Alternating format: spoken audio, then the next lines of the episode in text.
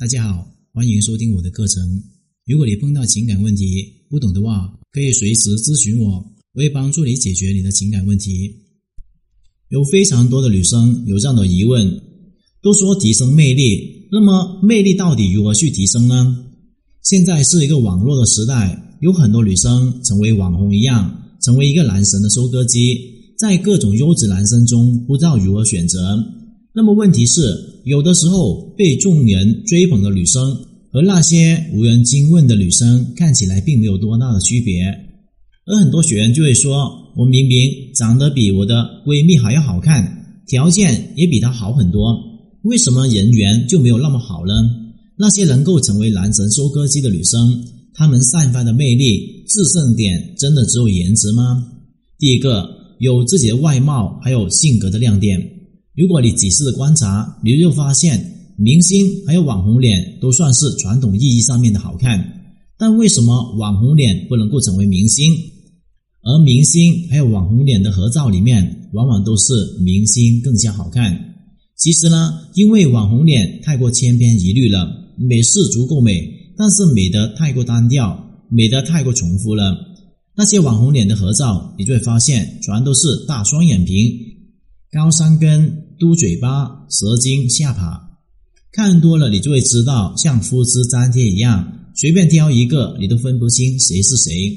而在明星还有网红脸的合照里面，即便你对这个明星并不了解，那么你也许会第一眼就会先看到了他，因为明星的美都是各有特色的，有着很强烈的个人特点，能够被男生记住或是关注的女生，可以不是最美丽的，但一定是最能够吸引人的目光。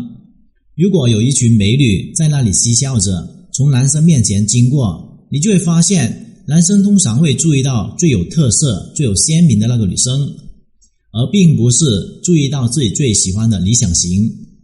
所以说，保持鲜明的个人特色，有助于你在男生面前留下深刻的印象。就像玛丽莲一样，不是最美丽的，但是与众不同的性格而吸引了大多数的男人。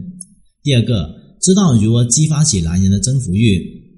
如果你只是美的孤芳自赏还不够，还要把自己高高的端起，塑造冰山女神的形象，就会让男人对你望而却步，生不起靠近的欲望。就像是带刺的玫瑰，让人跃跃欲起，想靠近，想去征服，想去闻一闻那妖艳外壳的芬芳味道。而亭亭玉立的冰山雪莲花只能够让人隔远观，而不可以亵玩焉。其实就是这个道理。如果你是女神形象的话，身边却没有多少可以接触的异性，那么你就应该好好想一想，是不是自己在神坛上面端太久了，让男人都不敢靠近你？如果你是普通的女生的话，那你也要好好释放自己的个人魅力，去挑起他们好胜心、征服欲。让他们愿意主动的过来追求你。如何去激发起男人的征服欲呢？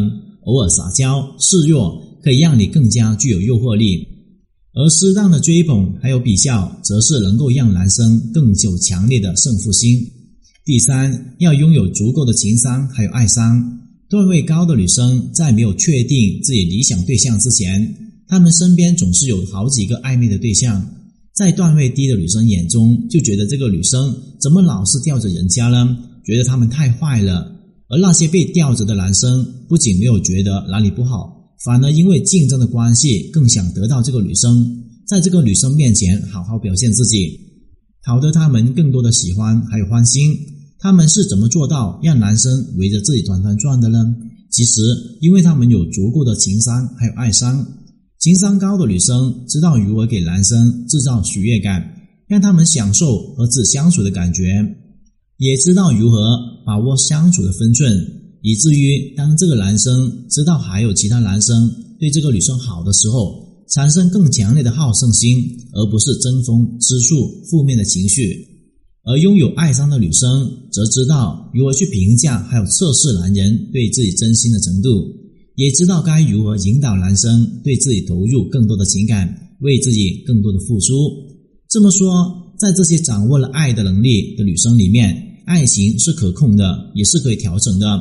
她们拥有自己的能力去掌握爱情的主动权。然而，再从容的选择自己喜欢的对象就好了。高情商的女人，她们更懂得揣摩男人的心理，知道男人的偏好还有忌讳是什么。她们可能更懂得运用心理战术，轻松的挑起男人丰富的情绪体验。她们可能懂得展示自我的魅力，通过各种的努力去让自己变得更有价值。在感情当中如鱼得水的女人，一定是愿意下狠心去改变自己的。也愿意下功夫去学习爱情的女人。今天的课程就聊到这里。如果你碰到情感问题解决不了的话，可以添加我的微信账号幺五九七五六二九七三零。感谢大家收听。